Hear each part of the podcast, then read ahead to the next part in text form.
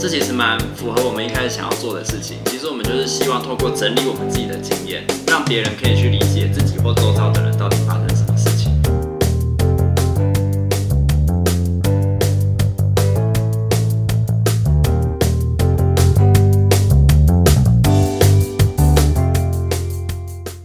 家好，欢迎收听 CC 零资，我是阿策，我是阿坤，这是一个吸收人生日月精华的频道。我们邀请你在这段时间与我们一起自在的 CC 零资啊，很高兴我们今天又重新邀请到我们的访谈来宾 Drag。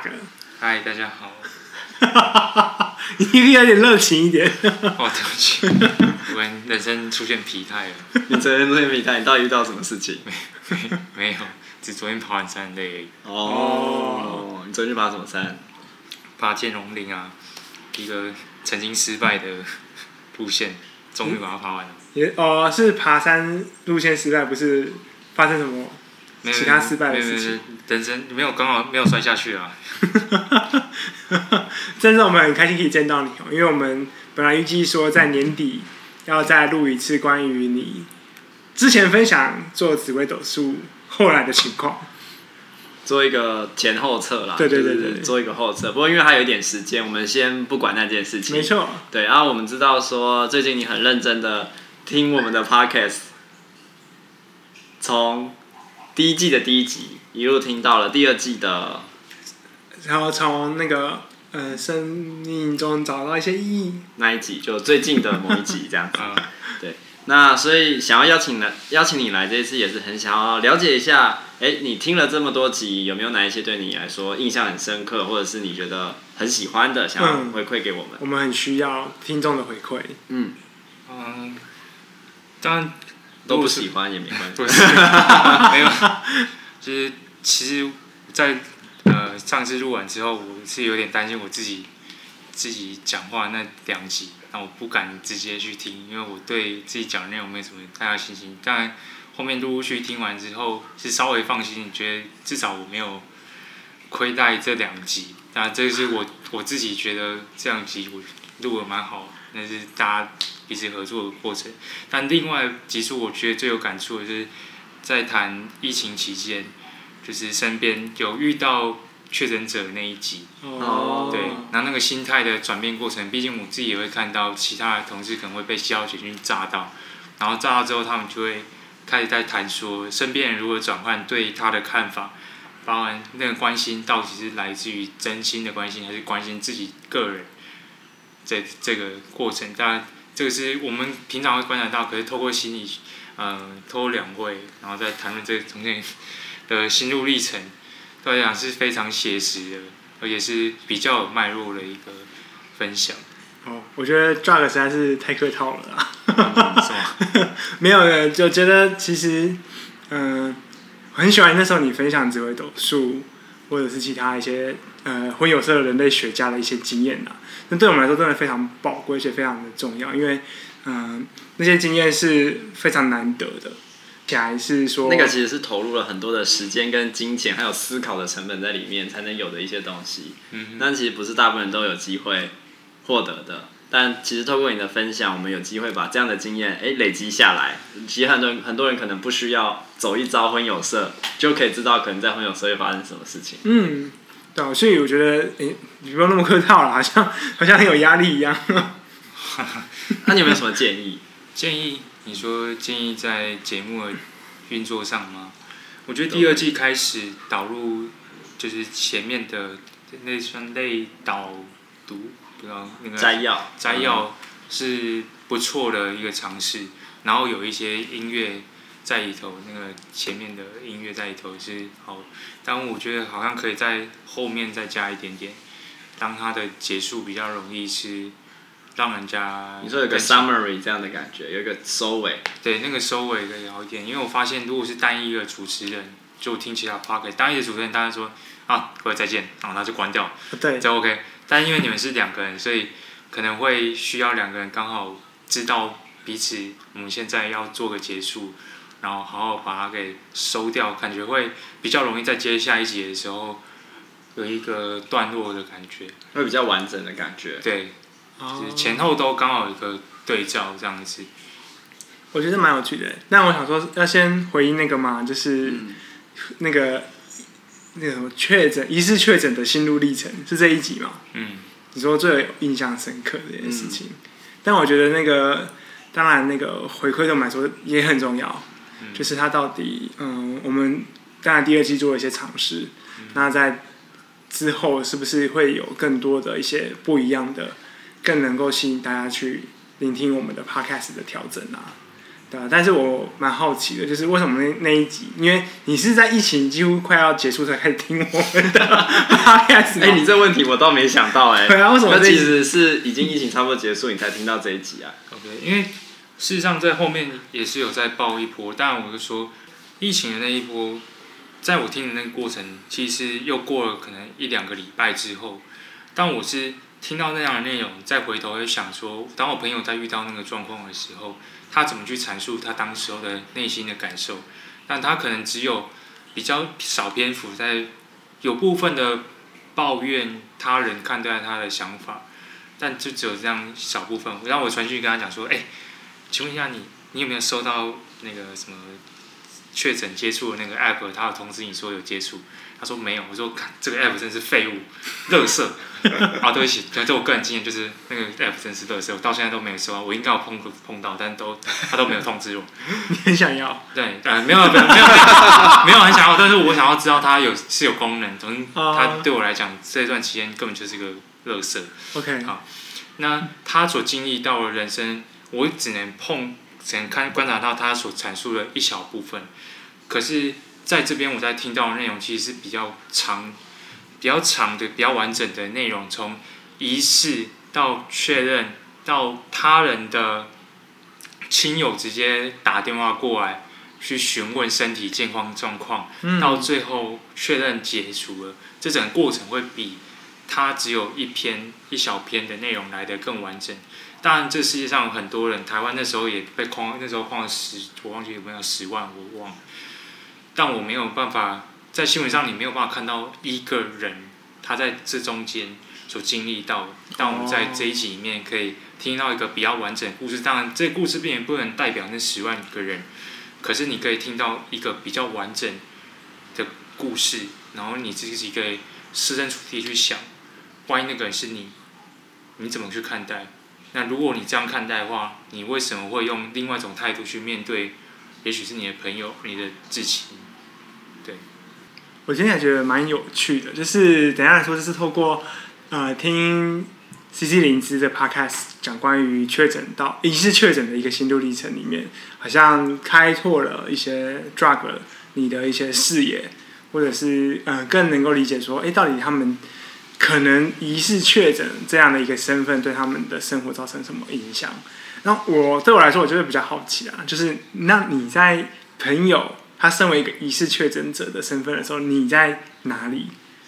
我在我自己的世界里啊，没有，因为他已经他是我前员工啊，我们公司以前的前员工。我以为是，我以为不是我的，不是你在讲的口气，就是 不好意思，老板。我们公司的前员工，前同事啊。对对对，我曾经有想要找他吃饭，但那时候刚好过一阵子就五月，所以他说都不适合见面，所以从那时候开始我们就都没有见面。然后我得得知到他有收到简讯之后，我也没有，就是我自己在回堂想说，我知道他有收到这个简讯之后，我对他的看法，因为我没有跟他接触，所以我不会有那种极度的关系说啊，你也是很僵装什么。但我是比较好奇整个制度或者是机制，你刚才讲那个 app 的机制到到底有没有生效？那如果没有生效，到底谁在那边寄这些奇怪简讯？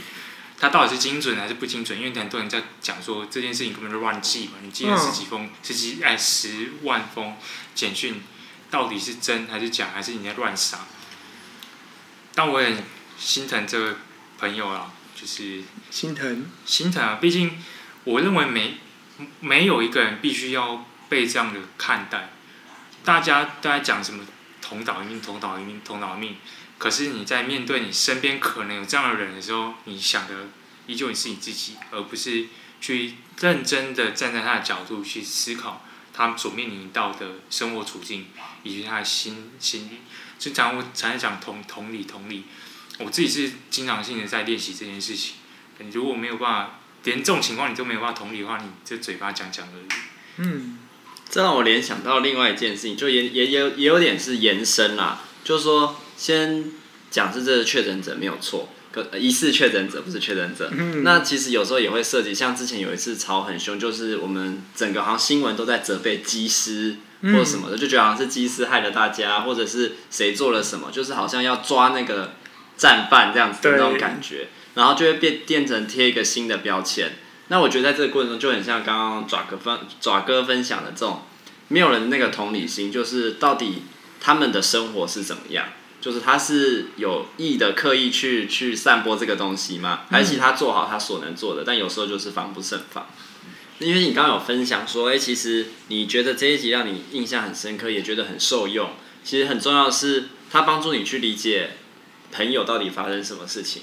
然后我其实会想到。这其实蛮符合我们一开始想要做的事情。其实我们就是希望透过整理我们自己的经验，让别人可以去理解自己或周遭的人到底发生什么事情。那我觉得，嗯，好像从你的回馈中，我就有听到说，其实你就是透过我们的经验来理解你的朋友可能发生了什么事情，这样子。我觉得我们目标有在同样一个方向，所以哦。不管是疫情期间，或者是你们在谈自己打疫苗之间的反应，其实都或多或少会帮助到一些跟你们有相同经验的人。这是我的感想，因为我打疫苗可能没有你们的副作用，所以我可能不会从你们身上获得什么，但我总可以从你们身上的经验知道那些打了 AZ、打了莫德纳，哎，可能没有莫德纳，可能都 AZ，打 AZ 的人他们到底在经历怎样的过程？以及他们会面临到的处境，这样。所以你是疫苗认证的老人啊？不是啊，因为我是 打高我是打高端的国家国支持国家的人，这样。哦，原来是支持国家的人。对。我觉得很有趣耶，就是当然，因为这次主要是聚焦在我跟阿策的一个经验里面。那对于像 drug 啊，或是其他，其实我们一直都蛮好奇，说，哎，到底我们说了这么多。经验那么多，然后试着把我们所经验到的事情换成 podcast，换成那个语言去表达。那到底听的人他到底接受到了什么？其实真的蛮好奇的。接受到了什么？我认为它就是一种生活上的分享，那是那很纯粹的生活上分享。但是我不会把你们当成是路人在分享，哦、因为它里面或多或少还是会带了一点自然流入的专业知识在里头。我自己的感想是这样。比起一个路人，他没有任何经验，然后他随口的跟你讲说：“我叉叉心理学跟你讲吧，叉叉叉叉东西。”我真的觉得他妈放屁，好好凶 凶！哎，抱歉，真的就是这样，因为你就没有那个专业知识，然后你随便看一点东西，然后就跟我喷说：“哦，就是某某东西跟你讲说你要怎样做。”你连我是觉得你连用他那个理论来建议他人都没有这个资格，因为你没有真正的。站在这样的知识理论下去，所以你可能只是看了一篇文章或是一本书，那你怎么可以只拿这本书当成教育业去宣扬？但对你来讲，你们也不是拿了一本书告诉我，我今天要讲叉叉心理学哦，我这个书就是叉叉心理学，而是是那个自然流露，然后让我看到似乎我们可以在这边得到一点点，一点点，它有跟心理学相关，可是又不是要强行灌输我某种心理学想要告诉我。的一种分析结果，我我觉得你刚刚前像你前面讲，所以你有收获的是一种经验嘛，嗯，那其实你后面在讲的是，其实是好像我们在分享的东西有带着一种知识的传递，然后它是比较隐微的，我们试着从生活的经验中去带出一些知识。那你你觉得，因为我就会很好奇，因为我们是用一种很隐微的方式可能带进去，可是听的人真的能够接受到那个东西吗？听起来也是觉得好像有接受到什么，可是你到底接受到了什么？这样。这有点有点难。我说会接收到什么，是因为我自己喜欢看很多的书籍，包含心理学相关的书籍，我会看。但我看了，我不一定说我能够掌握这个知识，可是我可以从你们谈话过程中或多或少会对应照我自己阅读的经验，所以我才会感受到，确实好像你们是自然而然在散入出这样一点点的知识，而不是刻意的。但我是对照其他的其他的分享者。他们所给我的感受，以及我不太能够接受他们所用的用词，这样。我也去爬山的时候，其实你有谈到一件事情，就是说，你在思考你职涯的下一步。嗯，然后我觉得这个东西其实是我们在 podcast 里面有有聊到的，虽然我们不是在思考职涯的下一步，但我们是在讲我们对于工作的一些看法，就是比如说像责任制这件事情到底好不好这件事情。然后，呃，我从你昨天的分享中感觉起来，你可能也从这一集的内容扣连到一些自己对于工作或是职涯上的想象或理解。那你你会有办法从这个，你会有办法，就是你你你有想到什么吗？蛮常会有人来找我谈关于职业上遇到的问题，然后希望我可以给，或许不是希望我给给一些答复了，但我会跟他分享一些我自己的看法。但我会跟他说，工作很单纯，单纯到你就想象说，老板是用钱来买你的能力。那是买时间还是买能力？其实买能力而不是买你的时间。大部分讲的是，我花了一点花钱聘你来，就是要你。提供值得的报酬，而且是超出我给你的报酬。嗯，那那你就想想，你在工作上你到底有没有达成这样的目的？那你有两种的思维方式是：一者你不要达成，那就是你赚；一直是你超越这个期待。那超越这个期待之后，你想要得到的东西是什么？是未来有更大的可能性是往更高层级，或是更大的责任去前进。或者是你认为这样超出的期待没有获得对应的报偿之后，你会选择去其他地方，你都可以选择。就是你想要过怎样的生活，你想要在公司里面当可薪水小偷，你就当你薪水小偷。但对我个人来讲的话，重点会是在努力的超越这样子的期许，然后直到公司没有办法满足我之后，我就可以去其他的地方。那个没有办法满足是指什么？它也许是产业上的。关系，他没有办法给你更高的薪资，所以你可能会有往其他方向前进、其他工作、其他职业前进的一个推力。所以你就想一想，你现在工作你觉得很干，就是你的主管在那边靠腰你，那你到底现在的付出是满足了吗？还是没有满足？我说的是那个薪资。如果你满足了，那你可以不要理他。如果不满足，那你就先满足了再说。因为如果你不满足，他他一直在靠邀你，好像似乎就有一个很正当性的理由。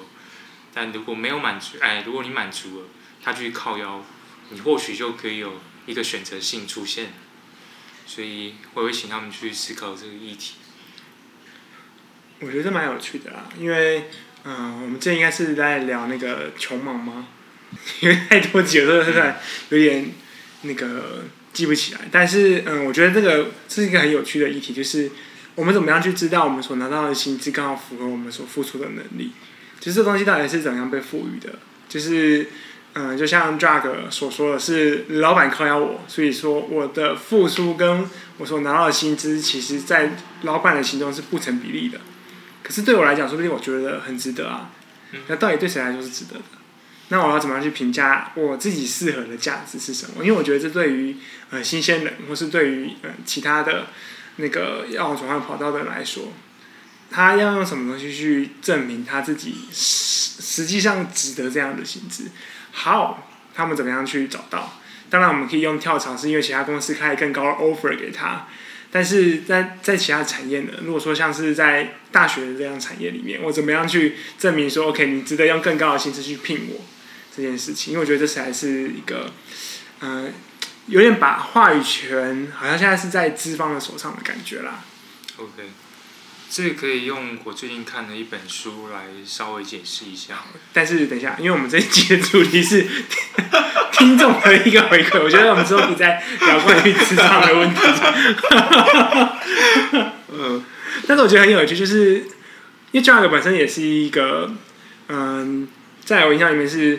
听了东西之后，会再结合自己所阅读、所理解的事情，所以会有更多的发想。我其实也蛮期待，嗯、之之后我们可以再有时间去谈谈你从书里面所看到的东西，然后跟我们的经验去做一个碰撞，对啊。那我觉得还有另外一个部分是，刚才其实我们也有想问到的一些部分，就像是说，哎，嗯、呃，你会建议说，像是在 ending 的部分，好像要再有一些默契，是这样子吗？对。怎么说？嗯，我会有点担心，其实是你们某个人还要要结束，然后突然另外一个人吓到的那种感觉。当然，我确定是跟你们的感受是符合的。啊，其实有点妙哦。阿正你怎么看？哦，我觉得我们确实都结束的蛮突然的，嗯、但我们的突然不是我们会吓到，我们就觉得讲完了，我讲完了，他也讲完了，OK，时间到了，就这样。对，因为如果说我们还没有讲完，我们就说，但是我还想到一件事情。嗯，对，所以对我们彼此来说是没有突然，对我知道对吧？对对，对我们彼此来说没有突然，可是呢，对听众来说，我想确实可能会有点突然，因为我们确实没有在做收尾。对，就是好，那我们今天就到这边喽，拜。就会让我一直想到说，就是一个模板嘛，就是像古埃这样。他说啊，今天聊到这边就谢谢拜，然后就结束了。好，对啊，但就是说古埃他可能是一个人在讲拜，对，突然一个人拜，然后一个人可能也没有，或者是有，然后就你听出了那个不知所措这样子，有一点点。所以你觉得是我们之间会有点不知所措，倒不是听众，呃。其实都有啊，谢 谢谢谢你舍不得我们。哇哦，我觉得这也是我们没有考虑到的，因为嗯、呃，当然你在听类似举例来说啦，就是在听古玩的时候就，就嗯一开始听觉得怎么掰的这么干脆，对，好像没有一个 summarize 或者没有什么，但后来听听也习惯，就是，就是他的风格，对，是一种 OK，我们时间到了，然后一集大概四十分钟左右，我们已经到了一个。尾声，那差不多跟大家 say goodbye，然后我们就 goodbye 的很干脆，然后下一次见面也是很自然的事情。嗯嗯。对啊，所以那个感觉就像是说，我们好像没有要一种，就没有结论。对，诶，没有结论，然后也没有一种依依不舍的感觉，这样子。嗯嗯。因为所有节目好像都，我说的那种新闻就结束之后，就是跟我们下集。下一对，或者是说，哎，就是如果喜欢我们的节目的话，请在下方帮我们按个五星评价。啊，这这这不要。我们的之类的，跟我们互动之类的。这个这个太关键了。你刚才让我想到是新闻，不是最后在可能某个小时结束之后，他就开始放音乐，然后就会整个镜头就拉远，然后看到那个主播在收东西，就是那种收尾的感觉嘛。哦，也不错啊，但就是至少有一个。所以我们要稍微越来越远啊，没。对对对。默默默的。因为你可以有你的 style，是你可以，比方说那个阿坤就开始哈哈哈，然后就结束掉。其实那个笑声真的是很有。哦，比如说就是经典，这这个节目最经典就是。阿坤的笑声，公杀，公杀回来，真假的？欢迎我们开放投票。如果说阿坤的笑声是经典的话，请大家在下方留言。好，期待大家留言。我觉得其实我们蛮需要有大家的一个回馈，嗯、因为呃，不论是在 Apple Podcast，可是我就是在想说，呃、嗯、Apple Podcast 上面有一个回馈。啊，是哦，嗯，是什么呢？可以好奇，还是说之后再讲这件事情？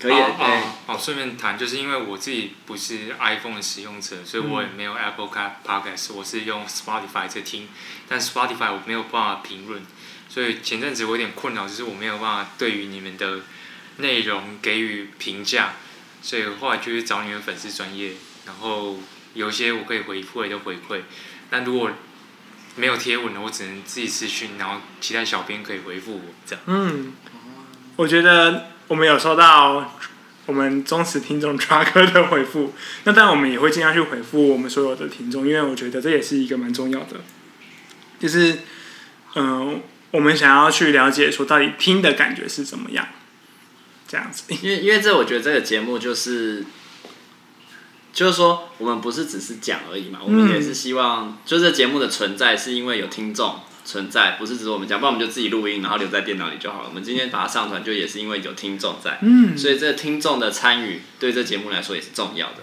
啊。因为有了听众回馈，这节目才会完整。对，你可以这样说。你说股癌的大部分都在 Q&A 一样，许愿词。我是想说来看一下那个爪哥当时到底传了什么给我们。好啊，呃，那我可以念出来吗？啊？是吗？嗯，那就念了。啊，念啊，可以念出来，OK，当然没问题。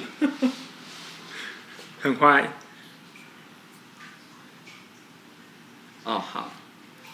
就我们有一个听众啊，他叫爪哥，然后，然后他有一次就针对他听完了第一季第三集，就是在讲结婚这件事情，给我们一些回馈。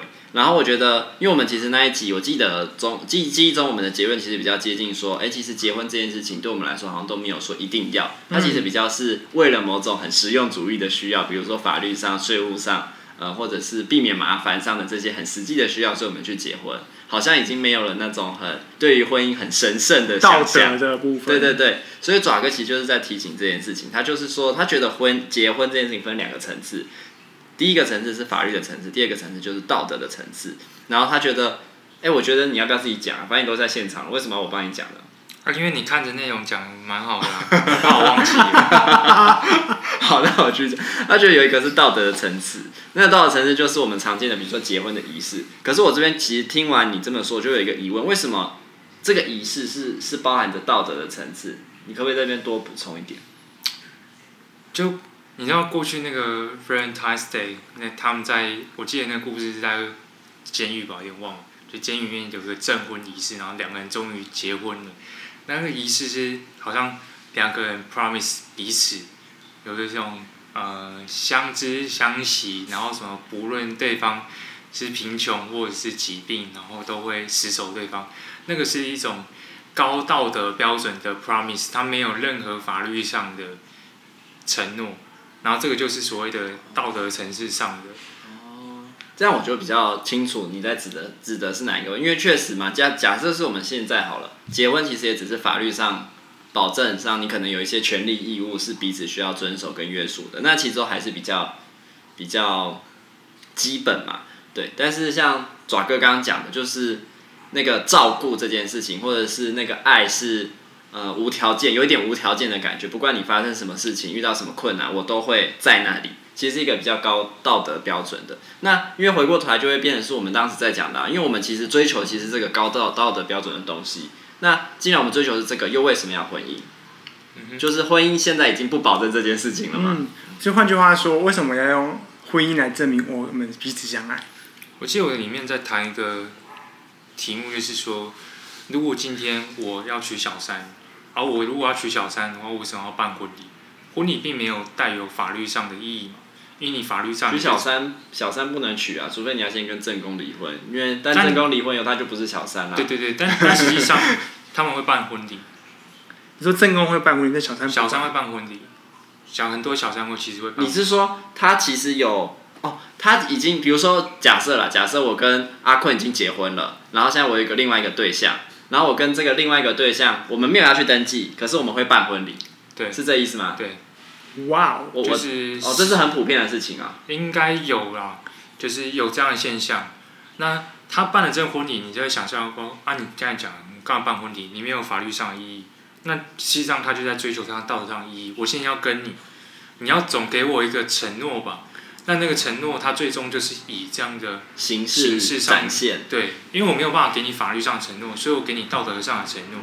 所以反过来讲说，哇，那这些取小三人似乎他就有更高的道德标准，因为我要对你有一个承诺。可是，说结婚了，我觉得这件事情很有趣啊，就是他为什么会有需要这样的一个高标准？是因为他有正宫。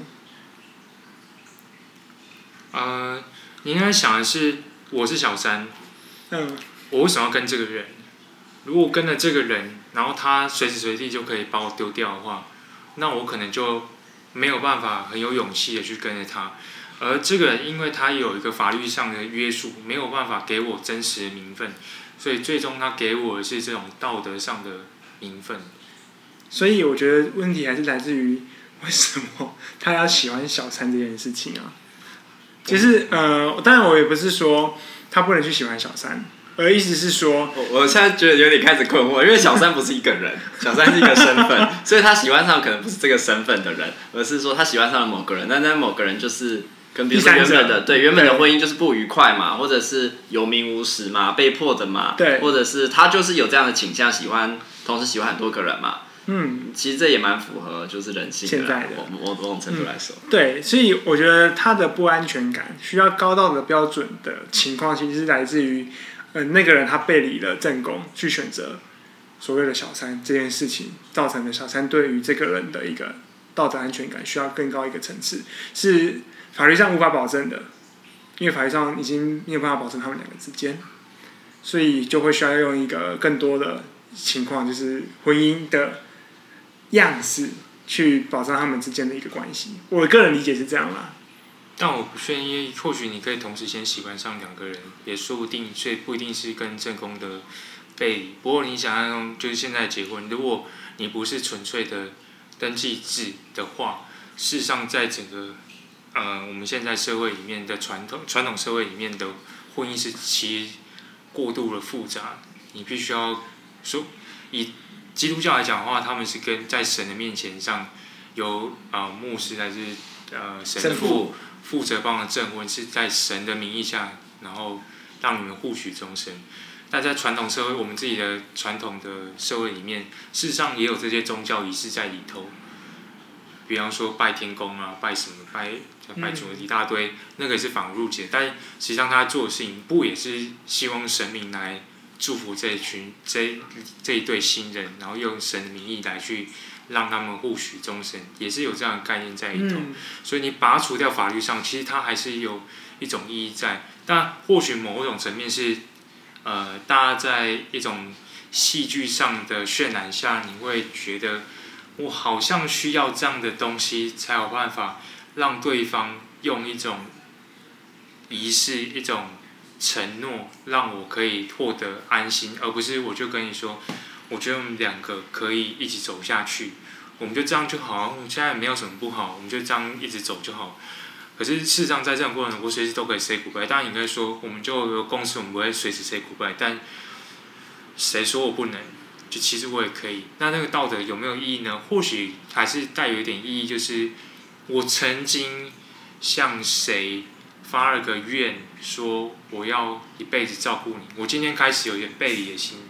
我到底有没有去愧对当时候我可能发愿的，可能是神，可能是对方，所以它还是有一点意义。可是这就是道德，其实道德某部分都是在约束我们自己而已。但如果你没有这样约束，其实随时随地大家想要分开就分开。我觉得刚刚我听到一个东西是还蛮蛮突破我上一次在聊结婚这件事情的一个看法。就是仪式性这件事情，其实仪式我们都越来越知道这件事情是重要的。就像我们在聊疫情那时候的生活调试，也是知道说我们要怎么在家工作的时候，从那个工作的状态转换。其实就很多仪式性的行为是有帮助的，比如说洗澡啊、换衣服啊等等。那其实我觉得结婚，我刚刚听到其实这仪式的重要性，就是说他给了一对配偶伴侣一个方法去去展现。彼此的承诺，那当然口头是一个方式，然后他，但是你你把它变成一个仪式化了，那个仪式化的有时候甚至那个繁文缛节越复杂，它其实越展现说你对于这件事情的重视，嗯，然后好像经过了这个特别的仪式的过程，那个在心境上的转变就会透过这个仪式发生，但未必要透过这个仪式，我觉得在这当代未必是透过这个仪式，可是这个仪式确实给了一个通道，就是让一个。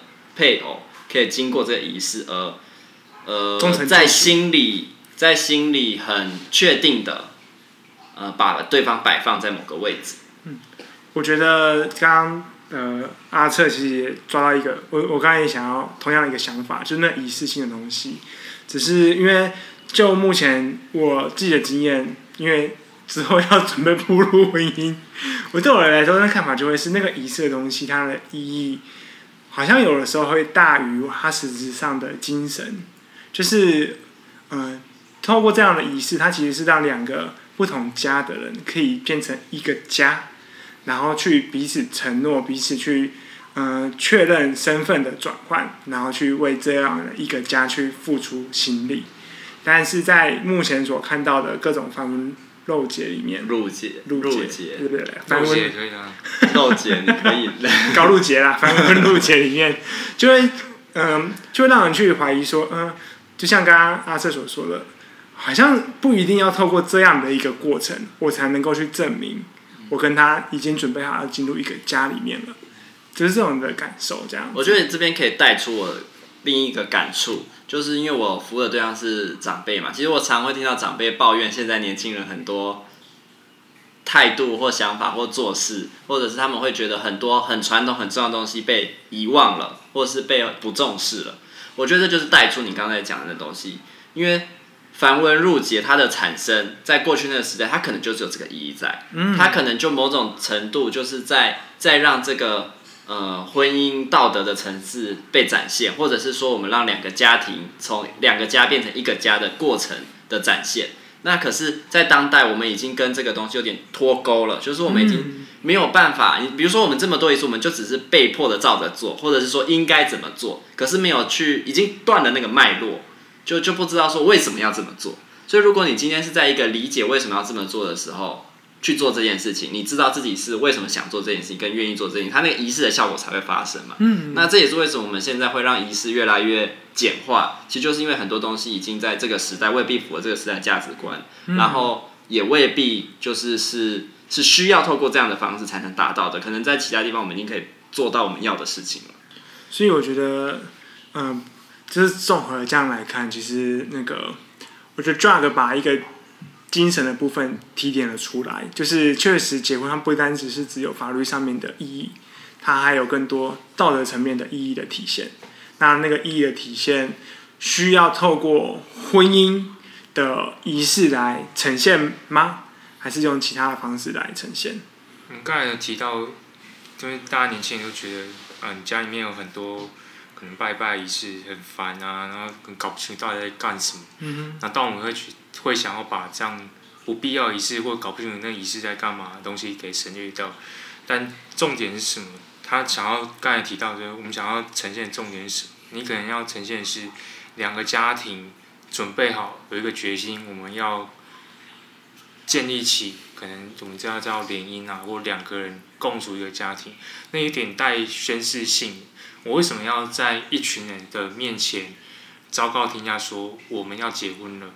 是我有勇气告诉你们，我们真的要结婚了，而不是我两个人带着身份证，还有一个证人去户政事务所说我们要结婚了，我要结婚了，帮我帮我签个名，然后突然之后就结婚了，然后你朋友说，哎、欸，你怎么结婚了？你都不能告诉我啊？你会会？那现在人就有一个挣扎，为什么我要告诉你？结婚是我们的事、啊。哎，当然当然也可以这样，嗯、但那个所以我的昭告天下是，我好像告诉整个社会，我准备好了，我们真的要结婚了。而不是我好像没有勇气告诉对方。当然，你确实也可以不要告诉对方，反正是你的事情。但我想，那个所谓的有勇气告诉对方，也是给对方一种信心，说你不是偷偷摸摸的，你不敢告诉别人，说不定你还会偷偷的去找小三。没有，只是这种感觉。你已经跟你的朋友，你所有朋友都知道你结婚了，我不会再跟其他人有染之类的。这过去的仪式，或许就会带有这样的氛围。你的亲戚好友全来，你会知道某个啊张三李四的儿子结婚了，他生小孩了，他跟谁结婚了，带有这样宣示性的意义，然后也给予对方一种信任的感觉。可是我们可以透过其他方式，不一定要用过去这种我们刚才谈谈讲繁文縟节方式，而可以用一种转化方式来达成同样的效果。其实我们最终就是要达成这样的效果而已。而不一定要去追寻过去既有的传统模式。我我觉得这边我就会想到两件事情，一件事情是我们过去在追求的这种，呃，其实是比较集体文化的思考，在这个当代社会还有没有这样被重视？就是像我们刚刚会会想，我会想到就是说，结婚是我们两个的事啊，为什么要跟大家说？可确实在以前，就是结婚不是你们两个的事，是其实是两家的事，甚至是整个整个周遭所有这个整个社群网络的事情。那，所以我觉得这边就会去思考说，哎，今天我们要结婚，我们要昭告到什么程度？其实跟你周遭那个人际网络是有关系的。就好像不能，因为我觉得这个就是我们内在有时候会会受苦，就是因为这两件事情在打架。因为这是社会转变的速度速度太快了，那个很多新的价值观被带入来了，被带进来，或是影响了我们在思考事情。可是这社会还未必是这样子对应的，所以就有一种冲撞，然后有一种不和谐，然后。你就有种，如果没有想清楚，就会卡卡的，对。然后可是我想到另外一件事情，就是说，诶，那个连接，就是其实结婚这件事情，不只是我们两个人之间的连接，其实还是跟周遭这个社群的连接。可是当我们现在现在现在很多人可能是在网络上昭告自己结婚这件事情，所以我一直说，这连接的场域开始转变，或者是说这连接的强度好像也变得不一样。我觉得其实刚才的讨论蛮聚焦。而且蛮深入的，而且也会有一个好处，就是我们讨论出来的东西，透过第三者的观点，我们又再更进一步往下。对，所以有种是续集。对，嗯。最后我想说，就是从刚才最一开始到现在嘛，我们从嗯、呃、了解一下爪哥到底听了些什么，你觉得哪边最有帮助？到后来就是我们分享的爪哥透过我们的粉丝专业去回应我们一个问题，就是关于听的结婚这件事情之后，他提出一些新的观点，拿到之后我们讨整个讨论的过程，其实我觉得蛮好的，就是我们透过不同的观点的加入，然后让我们把这个问题再更深化去看，去看到更多，就是不管是仪式性的问题，不管是社会。那个世代的转变，它所造造成诶造成的断层啊、落差啦、啊、等等的，所以它其实有更深的那个呃脉络性，对对对，对脉络性的存在。所以说，我真的觉得有听众的回馈对我们来说真的很重要。对，就是像光光结婚这件事情，就我们原本在讨论的时候，我们就讨论到一个层次，但是因为像爪哥的观点加进来之后，我们其实就又再把婚姻这件事情带入了更深的层次，然后它其实有很多不同的支线就被带出来了。包含仪式性这件事情，因为它不止在结婚这件事情上有，然后那种人跟人之间的关系，跟传统文化在当代社会的那种断裂的摩擦，但其实就开了很多次次领域这样子。对，嗯。那最后想说，就是邀请一下爪哥啊，就是对于像这样的一个呃感觉吗？讨论的这样的一个，然后你说、嗯、不晓得你今天今天。来跟我们分享你听完的感觉之后有什么感觉，这样吗？感觉的感觉吗？什么感觉的感觉？不我自己也想说，其实会蛮推崇其他的听众可以尽力的在这样的 podcast，然后你可以去 challenge 他们，或许因为你的 challenge，我们可以得到更多更有意义的个节目内容。那这样的回馈过程，其实对你对他们。都会是有帮助的，我觉得真的蛮重要的。拜托，快来 challenge 我们好吗？请 请在下方留言说，那个阿坤的笑声是非非常的具有代表性。就是这个，好，拜拜。好，拜拜。